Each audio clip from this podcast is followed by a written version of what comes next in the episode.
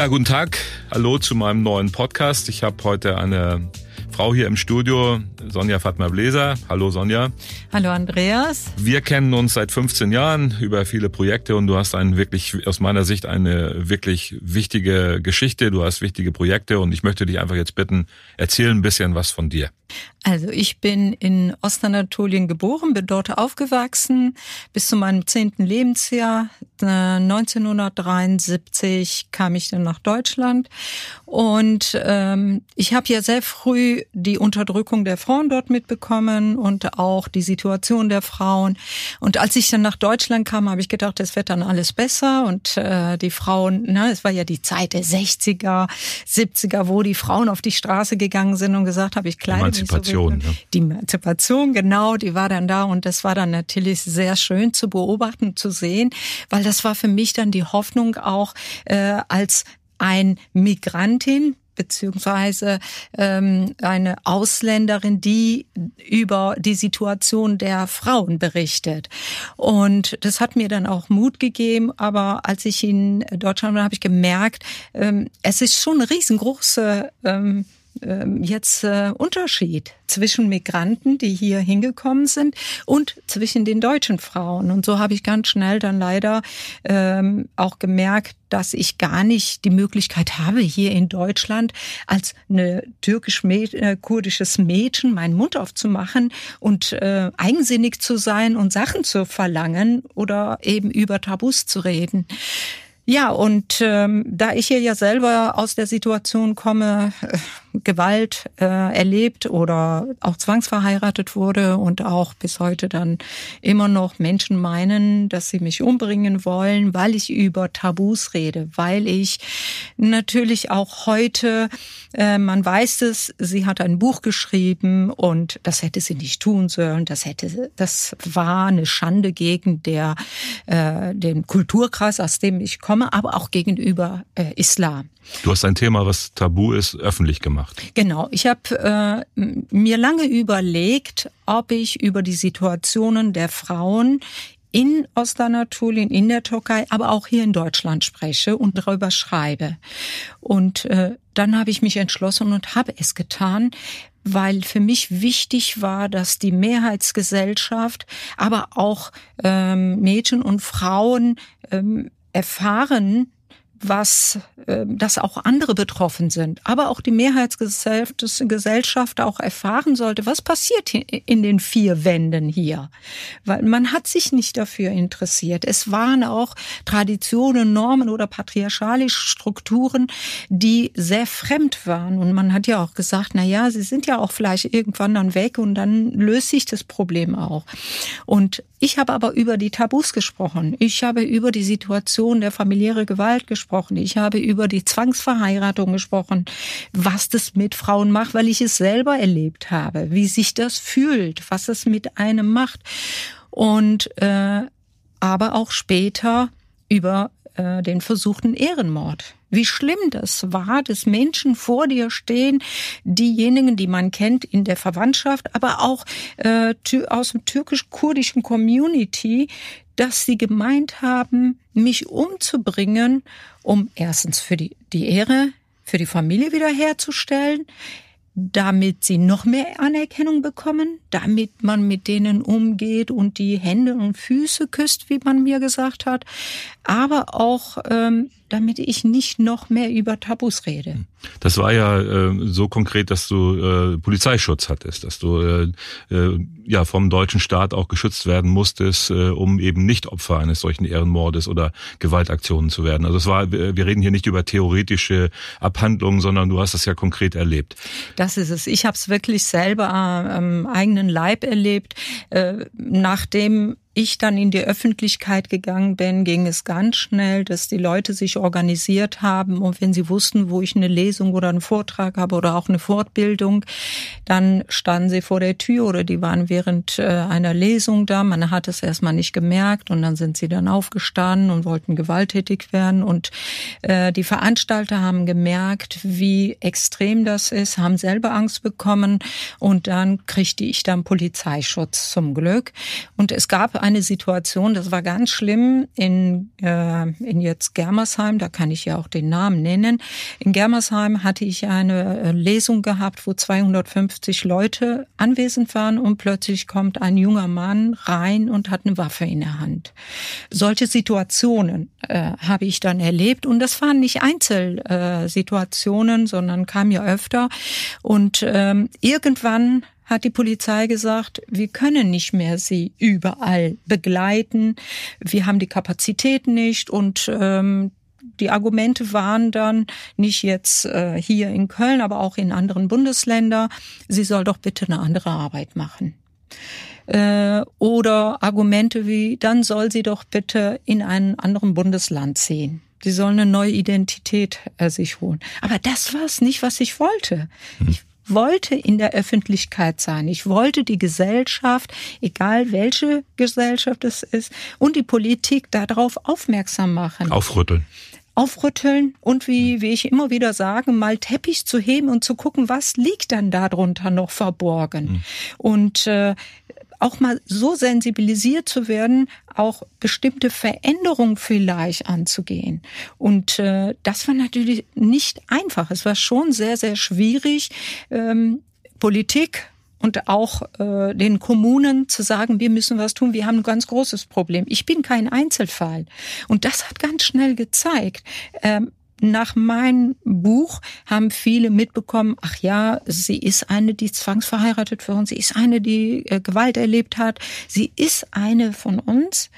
Und dadurch haben die Frauen dann mehr Mut gefasst, auch äh, zu mir zu kommen. Zu diesem Zeitpunkt, da hatte ich noch nicht meine Beratungsstelle. ja, du hast, das muss man vielleicht erklären, mhm. nachdem du Bücher oder das Buch geschrieben hast, äh, hast du dann ja auch Projekte entwickelt und hast verschiedene äh, Sachen gegründet und hast Beratungsstellen. Äh, und so haben wir uns ja auch kennengelernt. Wir haben uns 2005, also fast 15 Jahre kennen wir uns jetzt. Äh, und ich habe diesen Weg dann begleiten dürfen äh, und bin immer noch äh, fasziniert, mit welcher Kraft du das alles machst. Und ab und zu als Freund warne ich dich ja vor einer Überbelastung, weil man kann nicht alles auf den Schultern tragen, aber ähm, du bist immer wieder dabei, solche Ideen zu entwickeln, solche Beratungsstellen äh, zu äh, gründen oder oder oder aus mit Mitarbeitern junge Menschen dafür zu gewinnen, die dich unterstützen. Und ähm, wir kommen vielleicht im weiteren Verlauf des Gesprächs über die aktuelle Situation nochmal zu reden, über Corona und was bedeutet das für diese Themenfelder eigentlich? Was ist das alles weg oder oder ist das jetzt kommt das noch mehr? Mhm. Aber vielleicht erzählst du mal, was du dann nach dem Bücherschreiben gemacht hast. Ähm, nachdem ich ja mein Buch veröffentlicht habe und auch in der Öffentlichkeit war, war für mich dann wichtig, eine Beratungsstelle zu gründen, ähm, mit der Hoffnung, dass ich Geld bekomme und ähm, Unterstützung bekomme, dann äh, Leute einstelle. Und das war sehr, sehr schwierig. Ich habe ja die erste zehn Jahre wirklich mein ganzes privates Geld da reingesteckt, um die Betroffene aufzufangen. Und äh, wir haben Betroffene von vom ne, meisten wollen immer die Zahlen hören. Ähm, was es geht ja um jeden ne? Einzelnen. Es geht um jeden Einzelnen. Genau, es geht um jeden Einzelnen. Und selbst wenn ich dann halt auch gesagt habe, wir haben ihn im Jahr 300 bis 400 Betroffenen, die wir beraten haben, hat es nichts. Erstens wollte man zahlen und dann hat es dann doch nichts gebracht. Und ähm, ja, und dann war meine Hoffnung, nach Köln zu ziehen mit der Beratungsstelle. Dort habe ich dich hier auch kennengelernt. Es, äh, das erzähle ich immer wieder. Ich habe dich angesprochen und äh, damals war ja auch unser Bürgermeister äh, Roders, ne, genau da. Und äh, du hast gesagt, weißt du was, ich mach dir die Türen auf und du musst gucken, wie du das dann an äh, verkaufst oder wie du die Leute davon überzeugst, dass das Problem da ist. Und äh, und ich habe versucht, alles zu geben. Seitdem haben wir dann den äh, unseren Beratungsstelle Hennermond hier in Köln in Longericht. Und ähm, seitdem versuchen wir dann auch zu beraten, zu helfen, zu unterstützen. Wir haben äh, versucht, mit Mitglieder die Gelder zu bekommen über Mitglieder. Wir haben versucht, äh, Spenden zu bekommen, was, äh, wo dann auch, klar, wir Spenden und Mitglieder bekommen haben. Aber das Geld hat niemals gereicht. Wenn man am, ähm, im Jahr so viel Betroffene hat, dann schafft man das nicht. Und ich, wie du mich auch kennst, Tag und Nacht habe ich gearbeitet. Äh, es waren ähm, bis vor einem Jahr ganz schlimme Situationen. In der Nacht haben die Frauen mich angerufen, wenn die Eltern geschlafen haben, wenn der Partner geschlafen hat. Das heißt, ich bin in der Nacht äh, losgefahren und habe die Betroffene rausgeholt, mit dem Kind auf dem Arm oder ohne Kind. Ich habe versucht, sie äh, über einen Balkon rauszuholen und es waren schon schlimme Situationen. Aber das, äh, wie du auch immer mich gewarnt hast, äh, nach 30 Jahren schafft man das nicht mehr so extrem zu, zu arbeiten. Ja, man braucht eine Struktur und man braucht auch Sicherheit, dass diese wichtige Arbeit auch weitergeführt wird und dass man Unterstützung bekommt. Also man muss sich das vielleicht nochmal äh, vorstellen für jemanden, der das nicht selber erlebt hat, dass wenn dich jemand anruft, dann geht es ja äh, wirklich um Sekunden oder um Minuten, äh, die Situation zu verändern. Man, da kann man ja nicht wieder denjenigen in die Situation zurücklassen, weil, weil wer den Mut hat, wenn die jungen Frauen oder die Frauen den Mut haben, sich dir gegenüber zu äußern, äußern, dann ist es so weit, dass sie wirklich nicht mehr weiter wissen und dann müssen sie aus der Situation heraus. Vielleicht kannst du mal schildern, äh, was deine Mitarbeiter in letzter Zeit erlebt haben, wenn sie dann staatliche Organisationen hier, Gesundheitsämter oder ähnliches über solche Fälle informiert haben. Das kann man sich gar nicht vorstellen, wenn man das nicht selber erlebt hat. Das ist wirklich so, wenn man es selber nicht erlebt hat und wenn man dann sich auch nicht damit beschäftigt, wenn man auch Beratungsstellen nicht besucht, um einfach mehr zu erfahren, wie sehen die Situation, wie sieht die Situation aus. Es war vor Corona ganz schlimm, aber durch Corona ist natürlich noch mehr, leider, nicht natürlich, aber leider noch mehr Gewalt äh, verübt worden die ähm, meisten Frauen, aber auch junge Männer, wir beraten ja auch junge Männer in dem Thema, eben wenn sie sich dann äh, sexuelle Orientierung durch sexuelle Orientierung und oder Zwangsheirat, auch Männer äh, sollen umgebracht werden. Und äh, durch Corona waren die Sicherheitsräume nicht mehr gegeben. Es war keiner da, es war die Behörde nicht richtig zu erreichen, es waren Jugendämter nicht zu erreichen, es waren so viele ähm, Institutionen nicht zu erreichen. Und wir haben viele äh, Frauen, die uns dann versucht haben, über wenigstens Telefon, indem sie Müll weggebracht haben, eben kurz anzurufen oder eine andere Situation, wenn die dann äh, spazieren gegangen sind. Aber die Schutzräume waren nicht da. Das war dann sehr, sehr Ja, und die schwierig. Kontrollmechanismen. Ne? Und äh, dadurch, dass ihre Männer und auch die Eltern und Väter zu Hause waren, waren sie standen die total unter Kontrolle. Selbst Frauen haben berichtet, ich konnte noch nicht mehr, wenn ich eine halbe Stunde im Badezimmer war, hat man schon gefragt, was machst du? Aber es war die die Möglichkeit aus dieser Gewalt bisschen sich zurückzuziehen oder wenigstens eine Stunde zurückzuziehen. Manche Frauen haben gesagt, ich habe einmal in der Woche von meinem Vater bin ich geschlagen worden. Jetzt werde ich fast jeden Tag geschlagen. Ne, die Aggressivität, die ist noch schlimmer geworden, die Unzufriedenheit, klar auch durch Corona, durch Arbeitslosigkeit, ja, aber das sind Unsicherheit, aber das sind ja eigentlich ähm, möchte ich gar nicht die Gründe aufzählen, weil Gewalt ist Gewalt. Hm. Und äh, die ist auch Kindes kulturübergreifend. Das muss man auch. Ähm, die Situation haben wir ja auch bei bei allen Familien, äh, also egal wo sie herkommen. Wenn jemand sagt, es gibt ein Land, was gewaltfrei wäre, dann würde ich sagen, ich weiß nicht, auf was für einen Planeten du lebst. Genau. Muss man ganz ehrlich sagen. Gewalt gibt überall auf der Welt in, äh, und Gewalt macht nicht halt vor Nationalität, Religion oder Bildung oder auch keine Bildung. Die mhm. Gewalt ist überall. Und sie ist meistens männlich, ne? die ist meistens männlich, genau auch gerade die sexuelle Gewalt ist männlich und äh, das andere ist bei uns gerade dann noch diese Zwangsverheiratung und Ehrenmord. Wir haben so viele Fälle von Ehrenmord, dass wir, es kommen jede jeden Tag vier Leute zu uns. Manchmal sind es fünf, manchmal sind es sechs. Und bei den meistens ging es um Ehrenmord. Die sind zwangsverheiratet. Also die Androhung, dass wenn sie die, genau die Androhung von Ehrenmord. Mhm. mhm. Ähm, wenn du dich nicht nach unseren Regeln verhältst, wenn du dich nicht nach unsere äh, Vorgaben, Normen und Traditionen verhältst, wenn du, äh, wenn wir dich mit einem Freund erwischen oder äh, wenn sie zwangsverheiratet wurden oder Zwangsverlobung und dieses nicht möchten äh, oder wenn sie dann sagen, wir haben dich mit einem Jungen erwischt, ob das jetzt ein Kumpel ist, wer das ist, stell, wird die Frage nicht gestellt. Das heißt, denen wird gedroht, wir bringen dich um. Jetzt sagen viele, ja, ja, mein Gott, Frau Bläser, äh, man sagt das mal so. Mach das nicht, ich bring dich um.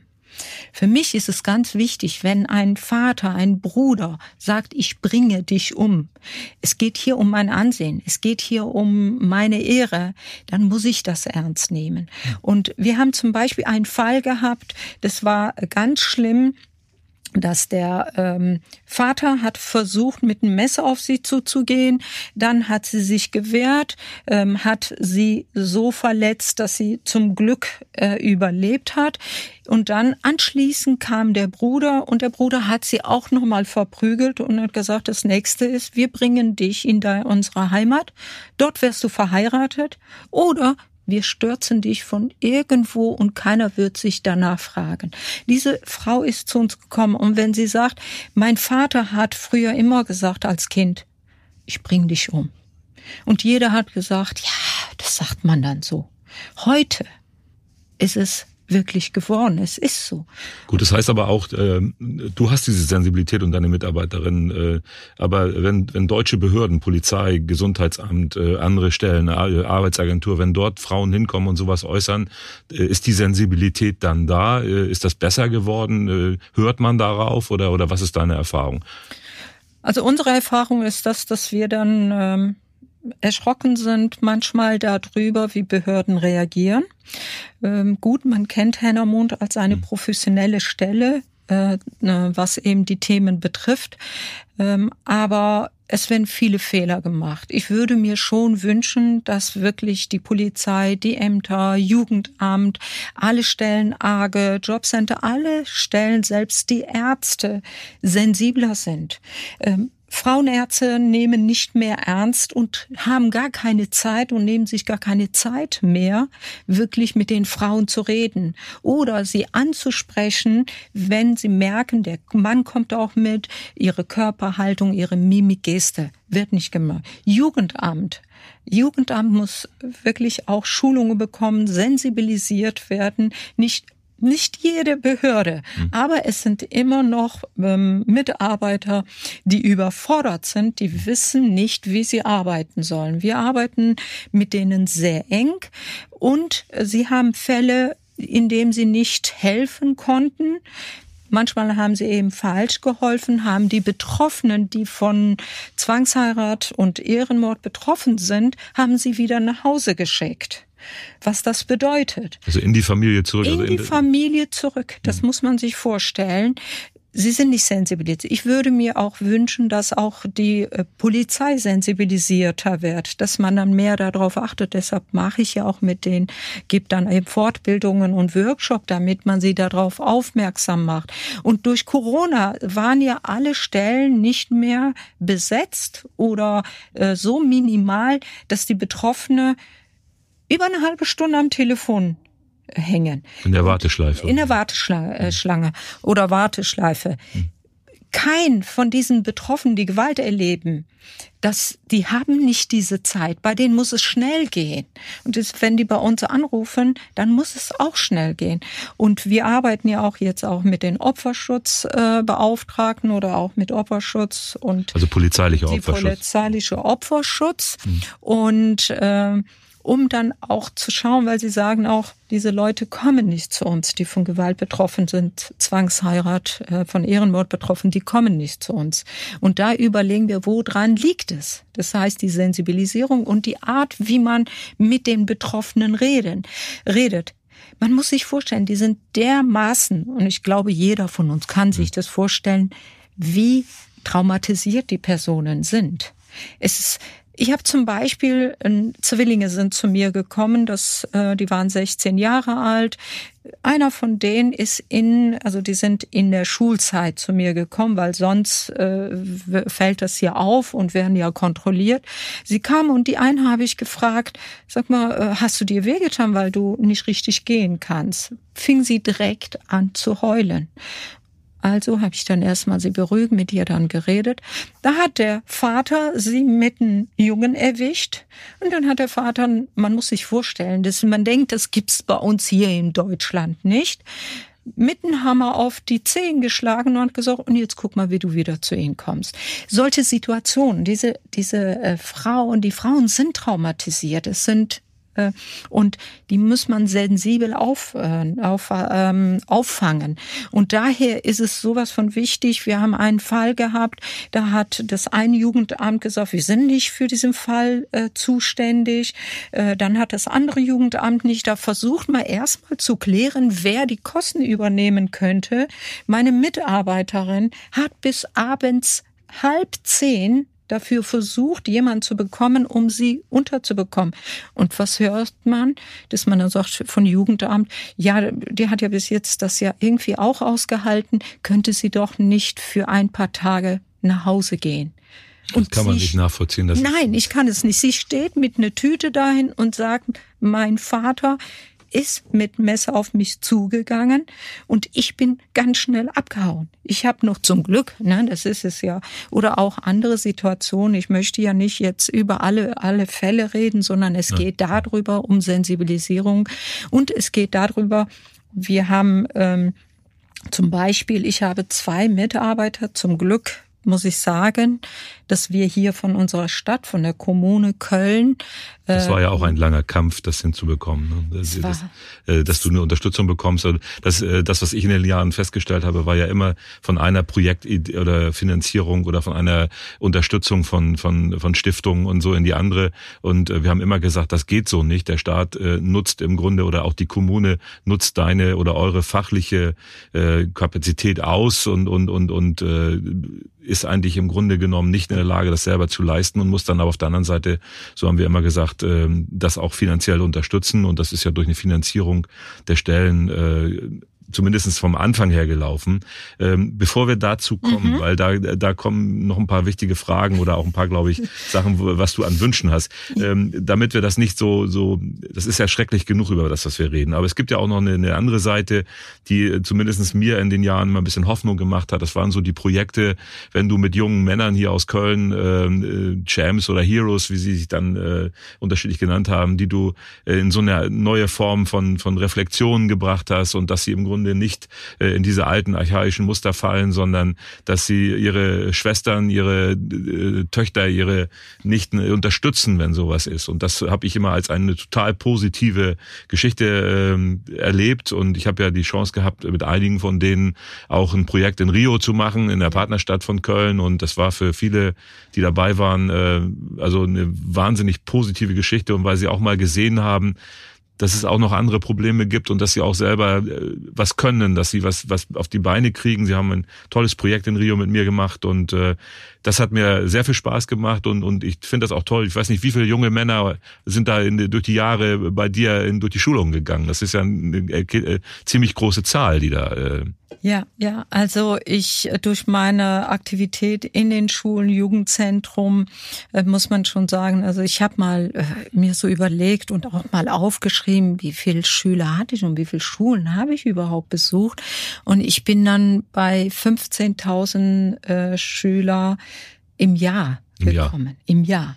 Im Jahr. Und äh, für, für mich war, gab, oder beziehungsweise es gab eine Situation, man wird ja immer älter. Ich bin ja heute älter als vor 20. Erfahrener. Oh, danke schön, erfahrener. Aber wenn ich in Schulen so die letzten Jahre vor den Schülern gestanden haben, dann habe ich erzählt, weißt du, das ist ja meine Geschichte. Ich habe aus hm. meinem Buch gelesen, das ist meine Geschichte, das habe ich erlebt. Und ähm, wie sieht die Situation heute aus? Und die Situation hat sich in der dritten Generation nicht verändert. Und dann merkt man, wie bestimmte Mädchen und, und auch äh, die meisten Mädchen, aber auch Jungs mir dann Zeichen gegeben haben mit Nicken und so ja, ich kenne das, ich weiß das. Und äh, irgendwann habe ich das dann, äh, wie du sagst, Projekte, habe ich ein Projekt entwickelt, Stammtisch für Betroffene. Und äh, erzähle das so den Mädels, hör mal, ich war da in der Schule und, und, und.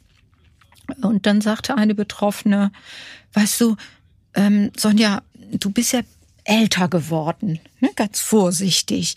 Äh, ich bin ja jetzt 22, ich würde gerne mal auch mal mitkommen und berichten, wie es mir geht und was, was man mit mir gemacht hat. Ich habe sie mit in die Schule genommen, sie hat von sich berichtet und ähm, es sind so viele Mädchen gekommen, die gesagt haben, ich lebe dein Leben. Ich lebe das. Und da kam mir die Idee, ähm, es müssen Jugendliche sein. Auf Augenhöhe, ne? Auf also. Augenhöhe. Jugendliche, die wissen, wie man mit Jugendlichen auch redet, auf Augenhöhe, als größte Schwester, als Freundin, als Vorbild, egal in welche Position sie gehen die müssen die Aufgaben jetzt übernehmen. Und deshalb ganz am Anfang habe ich ja das Projekt Tiros gehabt, was ich dann nach ähm, vier Jahren aufgehört habe, weil äh, es richtete sich nur um, ging um Jungs, die aus dem Ehrenkodex kommen. Das heißt, keine Geflüchtete durften damals mitmachen, keine Deutsch, Deutsche durften mitmachen, keine Italiener und und. Und irgendwann habe ich gedacht, das ist nicht miteinander, das ist schon wieder gegeneinander. Mhm. Die und wir. Und ich will nicht mehr die und wir haben.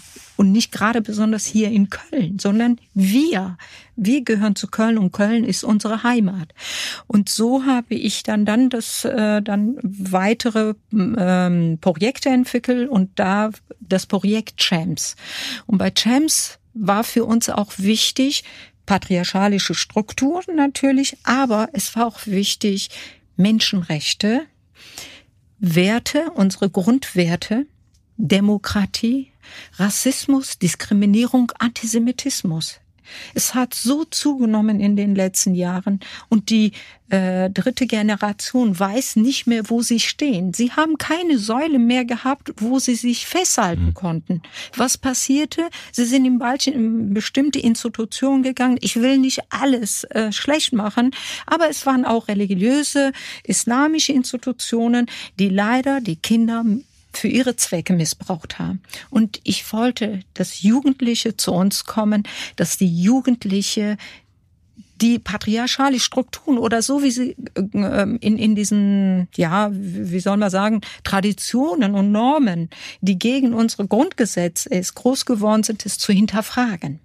Und selber ihre eigene Erfahrungen zu machen und langsam versuchen auch sich in der Familie zu wehren, zu sagen, das geht so nicht, Vater. Ich will nicht meine Schwester schlagen. Ich möchte nicht, dass äh, Frauen unterdrückt werden oder Mädchen unterdrückt. Oder du musst auch was tun. Und äh, wir haben ja dann, ähm, wir haben jetzt äh, drei Gruppen, das ist jeweils immer 10 bis 15 Jungs. Und wir freuen uns so darüber, dass jetzt wir einen Antrag stellen konnten, dass wir auch Mädchen mhm. ausbilden können, weil gemeinsam und ähm, auch gerade wenn Rollenspiele gespielt werden, gemeinsam ist es gut auch, dass die Mädchen dann auch die Mädchen auffangen können. Und ich hoffe, dass das funktioniert, dass unser Antrag durchkommt. Die gehen in die Schulen und, und äh, erklären auf Augenhöhe, was sie so erlebt haben oder bieten Lösungsmodelle an und das kommt dann von innen und nicht von außen irgendwie von irgendwelchen Professoren oder ähm, sondern es, ja, das ist auch, die reden die gleiche Sprache vermutlich dann, ne? Ja, was wichtig ist, wir wissen, dass äh, in jedem Bereich, wir können nicht ähm, junge Leute innerhalb vier Wochen oder sechs Wochen fit machen. Das geht nicht. Ein längerer Prozess. Das ist es. Es geht ja darum, erstmal diese Jugendlichen kennenzulernen, dass sie sich mit sich selber beschäftigen. Wer bin ich? Woher komme ich? Was ist mir gesagt worden? Oder einer sagte dann, äh, eben meine Eltern sind so antisemitistisch gewesen aus Syrien, so schlimm gewesen und hier kriege ich Informationen und hier in der bei Chems kann ich endlich meine Maske absetzen und wirklich zu hinterfragen, ohne dass ich bestraft werde, ohne dass ich eine konsequent äh, Konsequenz äh, äh, ne, tragen muss. Und wir arbeiten ein Jahr mit denen. Und äh, nach einem Jahr, da werden äh, die Themen ähm, durchgegangen und da nicht, also wenn wir sagen, wir nehmen jetzt Antisemitismus durch, dann ist das ein Thema, der über mehrere Wochen geht, bis wir merken, sie sind stabil und sie haben das hinterfragt. Sie haben ihre eigene Meinung gebildet. Und so sind auch mit anderen Themen, dann werden dann Rollenspiele entwickelt, dann werden dann Methoden entwickelt gemeinsam, wie man mit Methoden und Rollenspiele in den Schulen dann arbeiten kann. Und erst nach einem Jahr, wenn wir merken, sie sind fit, werden sie zertifiziert. Die Zertifizierung zum Beispiel haben wir in der Synagoge bei uns in Köln äh, in der.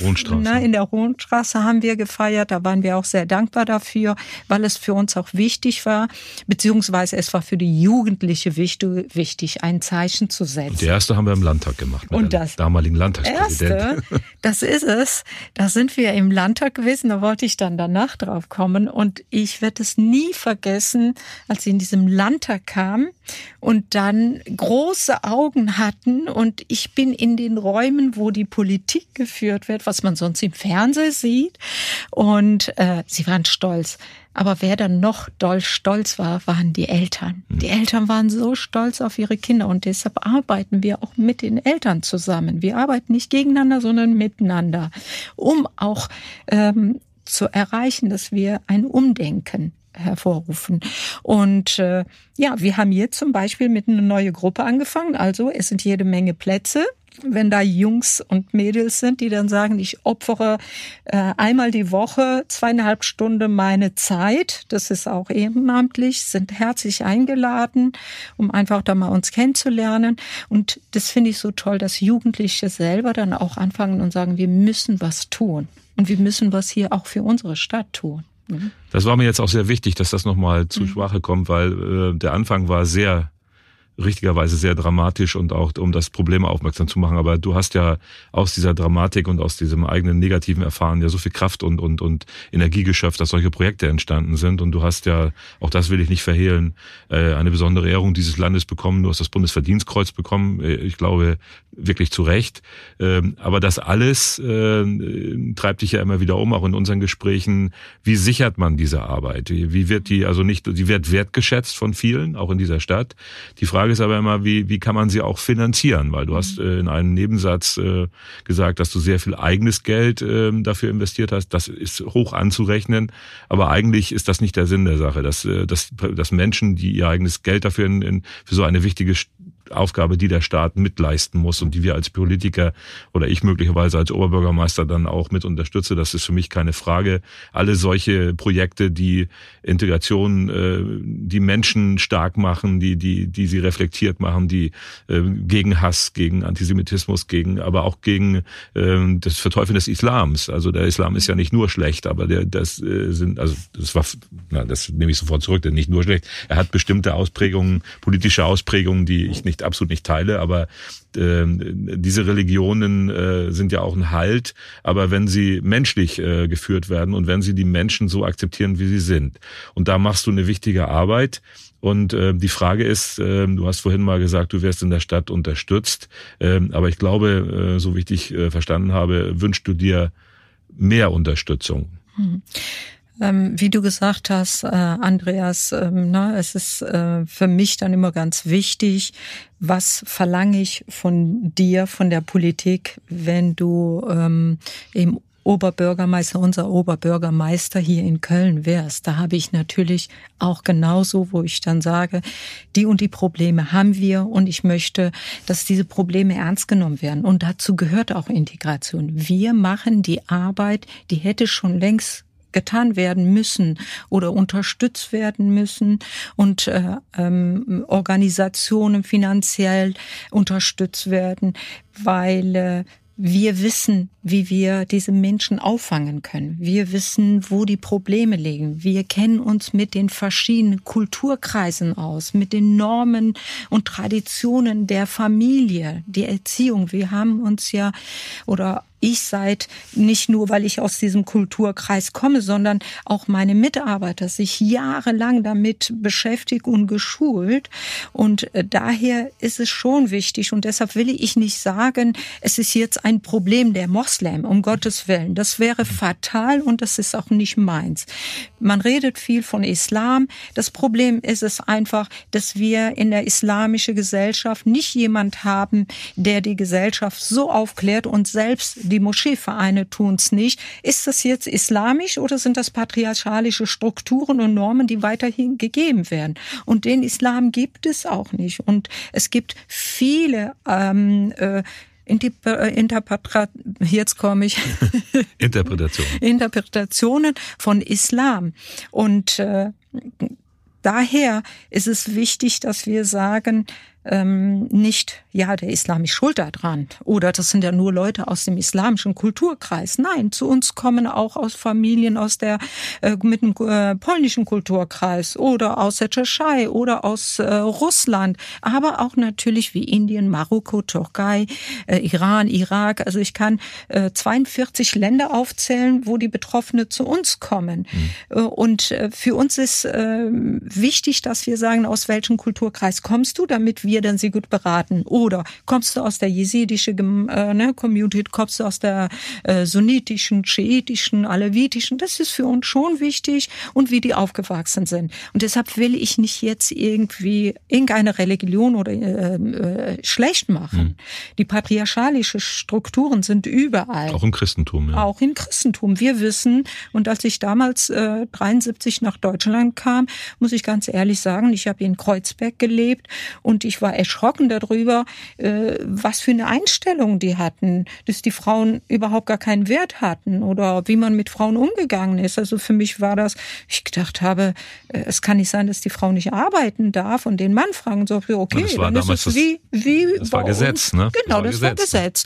Und ähm, ne, es geht hier dann auch nicht drum, wer schuld ist oder nicht schuld ist. Es geht darum, dass wir endlich anfangen, miteinander zu arbeiten. Es geht um Menschen. Ja. Und es geht um jeden Leben. Hm. Das ist es. Hm. Und wenn sie damit äh, ihr Leib und Leben gefährdet ist, dann müssen wir füreinander da sein. Das heißt dann, wir machen die Arbeit, was schon längst hätte auch politisch mehr da äh, getan werden müssen. Und daher verstehe ich auch äh, nicht, warum es nicht finanziell wirklich so unterstützt wird.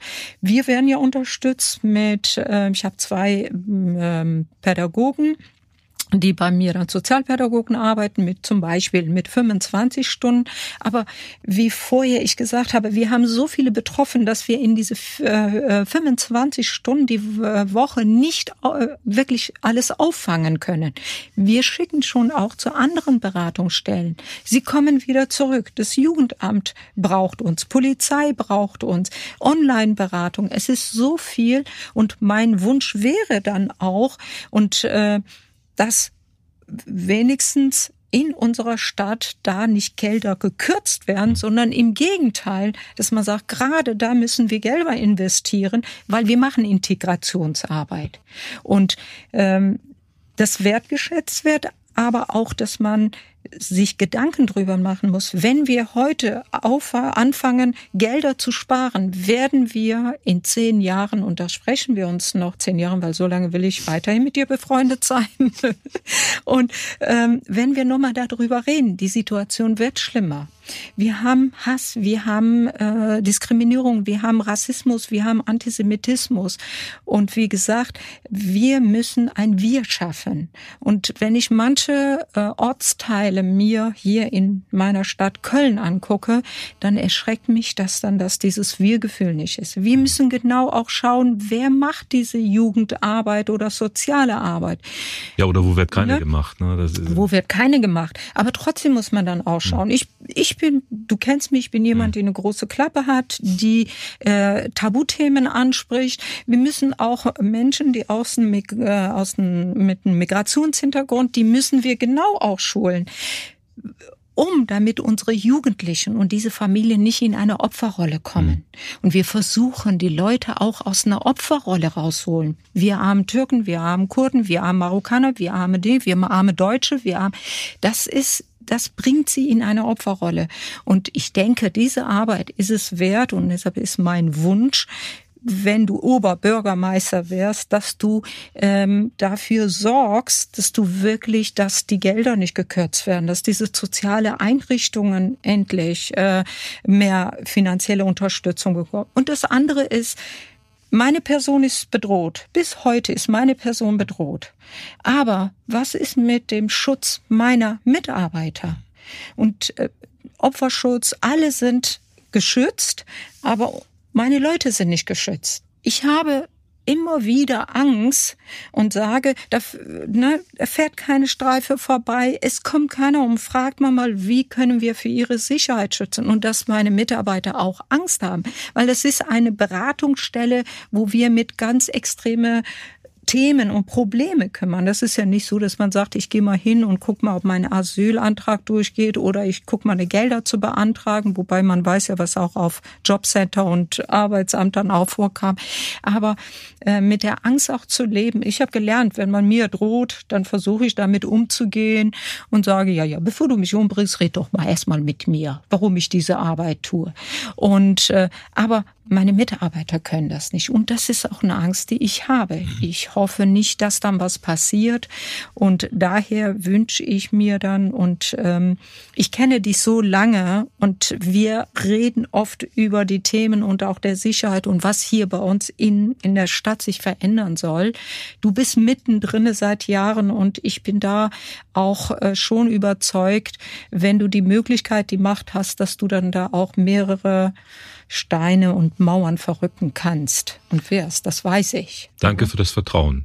Ähm, mir war es heute wichtig, Sonja, äh, dir eine Stimme zu geben, äh, dir die Möglichkeit zu geben, diese wichtigen Themen, die du seit Jahrzehnten, also ein ganzes Leben ja bearbeitest, dass, dass viele Leute hören und wir werden auch die Erreichbarkeiten deiner Beratungsstelle, wir werden äh, auf das alles hinweisen. Wer sich dafür interessiert, äh, kann äh, das finden und dieser äh, Schutz, den du richtigerweise einforderst, den, den kann, können müssen, können und müssen dir staatliche Organisationen geben, aber die muss dir auch die Gesellschaft in Köln geben. Also es muss auch Unterstützung geben äh, von Menschen, die einfach, vielleicht gibt's ja auch mal Leute, die in, in deiner Beratungsstelle vorbeikommen und einfach mal sagen, äh, wir sind da, wenn was ist, melden Sie sich, äh, die Wahrnehmung äh, muss geschärft werden. Das machen wir bei vielen anderen Sachen das, was du und deine Mitarbeiterinnen machen, das ist eine Arbeit, die ist nicht äh, ja, ist nicht hoch genug zu schätzen. Du hast einige Anerkennung dafür gekriegt, aber die Anerkennung ist die eine Sache. Das ist genauso, wenn wir in einer bestimmten Corona-Zeit alle auf die Balkone gehen und klatschen,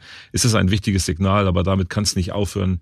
Alle, die am Menschen arbeiten, die für diese Gesellschaft arbeiten, brauchen Geld, sie brauchen Unterstützung, sie brauchen Wertschätzung und sie brauchen auch einen sicheren Rahmen, dass sie wissen, das, was wir tun, äh, wird äh, von den Menschen in dieser Stadt getragen. Und das, diese Signale müssen deutlicher werden. Ich hoffe, dass dieser Podcast dazu beiträgt. Ich sage vielen Dank, dass du so offen über alles gesprochen hast. So kenne ich dich.